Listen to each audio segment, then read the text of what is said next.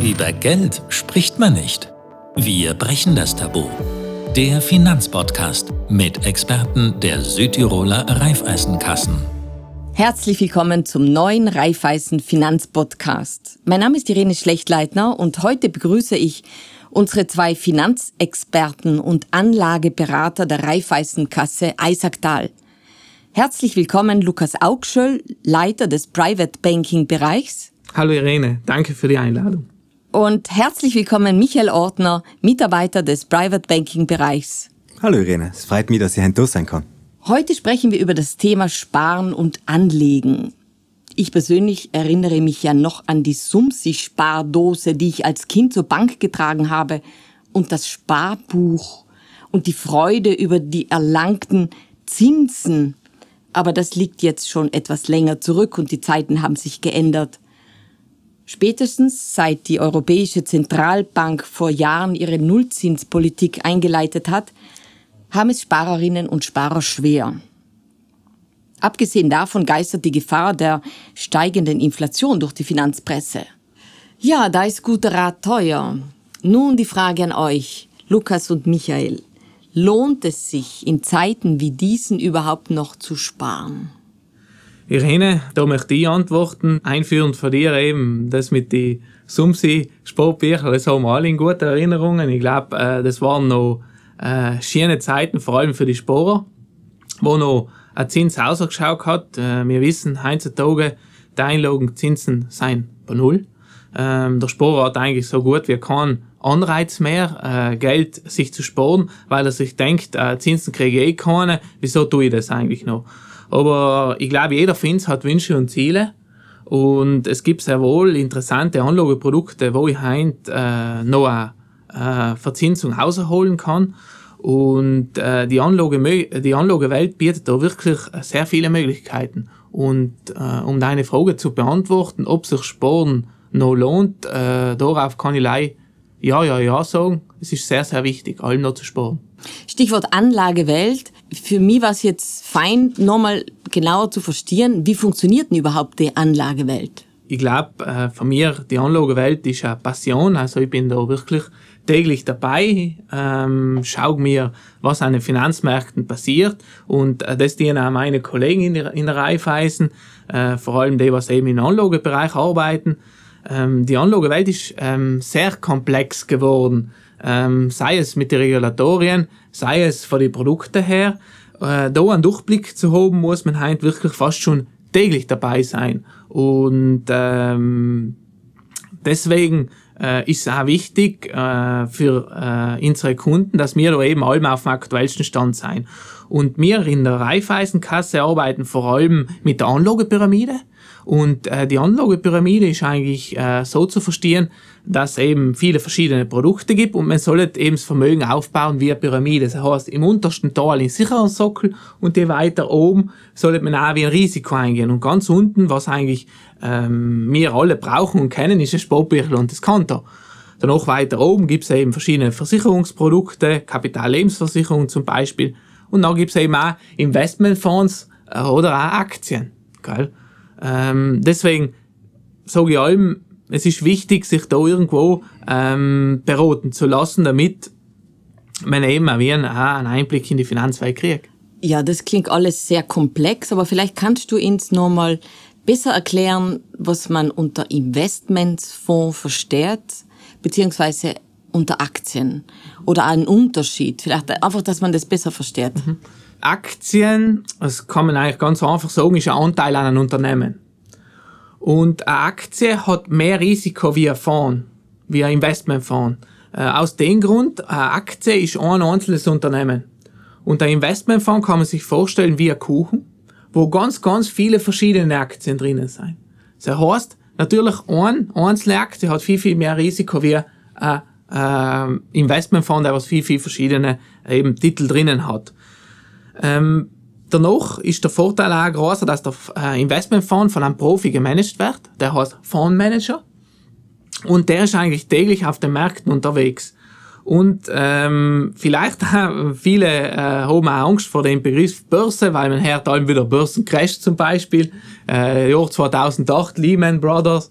Ähm, viele haben Angst vor dem Begriff. Ähm, ich zum Beispiel habe nicht Angst vor der Börse. Äh, die Börse ist äh, sehr, sehr spannend. Ähm, vor allem, wenn man es nicht als äh, ein Gezocke sieht, sondern als, äh, äh, als eine Form des Investierens. Glauben an ein Unternehmen, glauben ähm, eben, dass ein Unternehmen wachsen kann und dass die Produkte, was das Unternehmen produziert, gut sein. Und äh, deshalb eine sehr, sehr spannende Welt. Ähm, die Börse kann man sich eben vorstellen wie ein Marktplatz, wo eben verschiedene Händler ähm, sich gegenseitig Anteile von Unternehmen äh, auch kaufen. Und ähm, man kann auch mittlerweile eben selber an der Börse handeln, zum Beispiel daheim. Äh, auf der Couch mit Laptop kann man Aktien kaufen und verkaufen, wobei man selber im Alben ähm, eben aufpassen muss, wenn man nicht informiert ist, weil haben sind effektiv hohe Risiken. Und äh, auch Investmentfonds hat Risiken und viele unserer Kunden wollen eben äh, so gut wie leistsichere Produkte. Und deswegen ist es auch nicht allem einfach, eben Kunden davon zu überzeugen. Gibt es überhaupt sichere Anlagen mit einer hohen Rendite? Ja, das ist eigentlich der Traum jedes Anlegers. Eine sichere Anlage mit super Zinsen. Ähm, wir sprechen da oft vom magischen Dreieck der Geldanlage. Ähm, da sind eigentlich drei Begriffe zu erwähnen. Einmal die äh, Sicherheit, die Rendite und die Liquidität. Die Liquidität, ganz kurz erklärt, äh, heißt, wie schnell kann ich heute ein Produkt, äh, ein Anlageprodukt verkaufen. Weil oft ist es so, dass ich im Leben etwas unerwartet komme und ich brauche schneller Geld und nachher komme ich zu dem Geld nicht zu. Und jeder will eben ein Produkt, das was sehr liquide ist. Und äh, ich kann auch eins sagen, es gibt kein keine Produkte, die was super sicher sein und eine hohe Rendite abwerfen. Weil heim ist irgendetwas faul. Okay? Und deswegen ähm, oft so ähm, Produkte, die was an anlocken und sagen 15% Zinsen und so weiter, da muss man nicht allem genauer nachschauen. Und da sind auch wir als Berater da und schauen ins die Produkte an und äh, geben ihm, äh, unseren Kunden auch Feedback. Okay, du hast mich jetzt überzeugt. Ich bin bereit und ich möchte jetzt mein Geld anlegen. Ähm, wie, wie, wie stelle ich das an? Was soll ich dotieren? Das erste ist einmal der Vorsatz. Also man muss bereit sein zu sparen. Und äh, ich glaube, bereit zu sparen ist man, wenn man ein Ziel vor Augen hat. Das heißt, ich weiß zum Beispiel, in ein paar Jahren will ich mir eine Wohnung kaufen. Oder ich weiß, ich will mir ein Auto kaufen. Oder ich will äh, irgendetwas Bäriges, was mir halt gefällt und eine Freude macht. Und dann macht Sparen auch viel mehr Spaß. Weil bin ich wirklich selber dabei. Ich weiß, monatlich muss ich mir das auf Seite legen und dann kann ich mir gar in einem Jahr oder zwei das kaufen. Und da machen wir auch mit dem Kunden zusammen einen Plan. Und es gibt halt kein Minimum mit dem, was ich anfange. Das heißt, ich kann halt auch schon mit 10 Euro starten. Aber ähm, ich glaube einfach, dass es viel, viel leichter fällt zu sparen. So geht's halt mir, wenn ich wirklich weiß, ähm, das möchte ich mir kaufen. Weil dann hat Sparen auch Sinn. Stichwort Sparplan. Kann mir jetzt jemand von Enk nochmal genauer erklären, was eigentlich ein Sparplan ist? Irene, die Frage beantworte ich da gern. Ein Sparplan ist in meinen Augen ein ganz tolles Instrument, um auch schon mit vielen kleinen Beträgen, was ich auf Seiten tue, insgesamt auf ein beträchtliches Vermögen zu kommen und gute Renditen zu erzielen. Und grundsätzlich gilt's, je früher, dass ich mit dem Sparen umfange, desto besser ist's. Weil je früher das ich anfange, desto mehr hilft mir der sogenannte Zinseszinseffekt. Das bedeutet eigentlich nichts anderes, als dass das, was ich auf Seiten tue, Zinsen abwirft, die Zinsen wiederum investiert werden und dann wiederum Zinsen abwerfen. Und je länger ich das Ganze weiterziehe, desto stärker fällt bei meinen Ersparnisse der Kapitalertrag aus. Das sehe ich einmal bei einem Sparbüchel mit den Zinsen, was ich dafür kriege. Ich sehe es aber auch bei einem Investmentfonds. Bei einem Investmentfonds funktioniert es so, dass ich regelmäßig bei einem Fonds Quoten kaufe. Wenn die Märkte gut laufen, dann kosten die Quoten mehr und ich kriege für das albengleiche Geld weniger Quoten. Wenn die Märkte hingegen nicht so gut laufen, dann kriege ich günstigere Quoten für meinen albengleichen Beitrag. Und genau den Effekt, den heißt man in Durchschnittspreiseffekt. Das hilft mir, langfristig ein Vermögen aufzubauen. Wir gehen nämlich davon aus, dass die Investmentfonds sich mittel- und langfristig gut entwickeln. Und das bringt uns in die Lage, dass wir eigentlich viele Möglichkeiten haben, günstige Quoten zu erwerben, um dann insgesamt auf ein tolles Resultat zu kommen. Zum Thema Sparen und Anlegen fällt mir jetzt auch noch das Thema Vorsorge und Absicherung für das Alter ein. Stichwort private Zusatzrente. Wie gelingt es, sich eine gute private Zusatzrente aufzubauen? Die private Zusatzvorsorge gewinnt tatsächlich alleweil mehr an Bedeutung. Und die private Zusatzvorsorge ist gerade für junge Leute etwas extrem Wichtiges. Ich werde ganz kurz erklären, warum das so ist. Weil junge Leute ganz oft sagen, meine Rente, die ist noch so weit weg, warum soll ich jetzt schon an die Rente denken? Und da möchte ich kurz das öffentliche und das private Vorsorgesystem erklären. Die öffentliche Rente, die gelangt alleweil mehr an ihre Kapazitätsgrenzen. Früher war es so, dass eigentlich relativ viele junge Leute die Beiträge in die Rentenkasse eingezahlt haben wo dann die Rente für relativ wenige alte Leute gezahlt worden ist. Und das hat über viele Jahre sehr gut funktioniert. Jetzt kommt aber die demografische Entwicklung ins Spiel und das bedeutet nichts anderes, als dass wir alleweil mehr alte Leute haben und alleweil weniger junge Leute haben. Das führt natürlich zu einem Ungleichgewicht, weil so alleweil weniger junge Leute für alleweil mehr alte Leute die Rente zahlen müssen, die was aber dazu auch noch alleweil älter werden. Und es ist logisch, dass das rein mathematisch schon nicht funktionieren kann. Der Staat hat deswegen die Entwicklung erkannt, hat gesehen, so kann das Rentensystem langfristig nicht mehr funktionieren und hat das sogenannte beitragsbezogene Rentensystem eingeführt. Das heißt, dass ich allein mehr das effektiv an öffentliche Rente kriegen wäre, wie während mein Arbeitsleben selber in die Rentenkasse eingezahlt habe. Für die meisten Leute bedeutet das große Einschnitte. Gell? Wenn ich früher noch damit rechnen gekannt habe, wenn ich in Pension gegangen bin, dass ich ungefähr 80 Prozent von meinem letzten Nettoeinkommen an Pension ausgezahlt gekriegt habe, dann ist das heute ganz anders und wir müssen damit rechnen, dass wir allein mal ungefähr maximal 50 Prozent von dem, was wir als letztes Nettoeinkommen gehabt haben, an Rente ausgezahlt kriegen.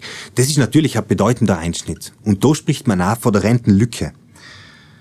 Wenn ich privat vorsorgen tue, dann gelingt es mir, die Rentenlücke zu schließen. Ja, wie kann ich mir das vorstellen, dass ich mir eine private Zusatzrente aufbaue? Das kann man sich ja so vorstellen, dass durch regelmäßige Einzahlungen in einen Pensionsfonds Geld für den Ruhestand auf die Seite gelegt wird. Das Geld, was du da in den Pensionsfonds einzahlst, kannst du dann in verschiedene Investitionslinien anlegen. Das funktioniert ähnlich wie bei einem Investmentfonds, wo ich einfach aussuchen kann, ob das Geld dann relativ sicher oder eher wachstumsorientiert umgelegt wird. Einzahlen kannst du in den Pensionsfonds entweder individuell, das heißt, du zahlst privat regelmäßig in den Pensionsfonds ein, oder du kannst es über dein Arbeitsverhältnis machen. Beim Arbeitsverhältnis funktioniert es so, dass ein Teil von deinem Bruttogehalt in den Pensionsfonds regelmäßig einfließt und dein Arbeitgeber dir noch einen Teil drauf gibt. Und das verstärkt eben den ganzen Spareffekt. Der Staat geht jetzt her und sagt, die private Zusatzvorsorge ist extrem wichtig und dafür ist er auch bereit, dir Vorteile zu gewähren. Die Vorteile, die ich einmal in steuerlicher Hinsicht. Wenn ich nämlich in einen Zusatzrentenfonds einzahle, dann reduziert es mein Bruttoeinkommen und es fällt weniger Steuerung. Du kriegst also praktisch eine Steuerrückvergütung. Und wir haben die Region, die was mit Förderungen da ähm, zur Seite steht. Ja, danke Michael, danke Lukas. Vielen, vielen Dank für die ganz tollen Tipps und äh, Informationen, die es uns geben habt. Vielleicht habt ihr jetzt aber noch einen abschließenden Tipp, eine Empfehlung für uns zum Mitnehmen. Mm, grundsätzlich für uns gilt eigentlich, dass äh, wer sich äh, um sein Geld kümmert, kann auch mehr draus machen. Und das ist eigentlich ein so Leitsatz, dass man sich eben allem wieder vor Augen haltet, ähm, kümmere ich um mein Geld, mache ich mir darüber Gedanken. Ich glaube, ähm, dass das eigentlich ganz, ganz wichtig ist. Und ähm, ein guter Finanzberater wird dann auch, wenn der Kunde zu ihm kommt, auf seine Situation hingehen und individuell schauen, was für ihn geeignet ist. Anhand sein Risikoprofil, anhand seiner persönlichen Situation und anhand seiner Sparziele. Und danach, glaube ich, finden wir zusammen mit dem Kunden die Lösung. Und am Ende geht's um eine Lösung, um sein Geld gut und richtig anzulegen. Dankeschön. Danke für die wertvollen Tipps. Danke Lukas und Michael für eure Zeit. Allen Hörerinnen und Hörern danke fürs Dabeisein. Und falls sich jetzt im Laufe des Gesprächs Fragen aufgetan haben zum Thema, könnt ihr euch gerne an die nächste Raiffeisenkasse oder die Raiffeisen Landesbank wenden oder ihr kontaktiert uns ganz einfach über unsere Social Media Kanäle Facebook, Instagram oder LinkedIn Raiffeisen Südtirol. Gerne könnt ihr dort auch euer Feedback geben und eure Themenwünsche deponieren. Für heute verabschiede ich mich und meine Gäste. Vielen Dank fürs Zuhören. Der Finanzpodcast mit Experten der Südtiroler Raiffeisenkassen. Raiffeisen, meine Bank.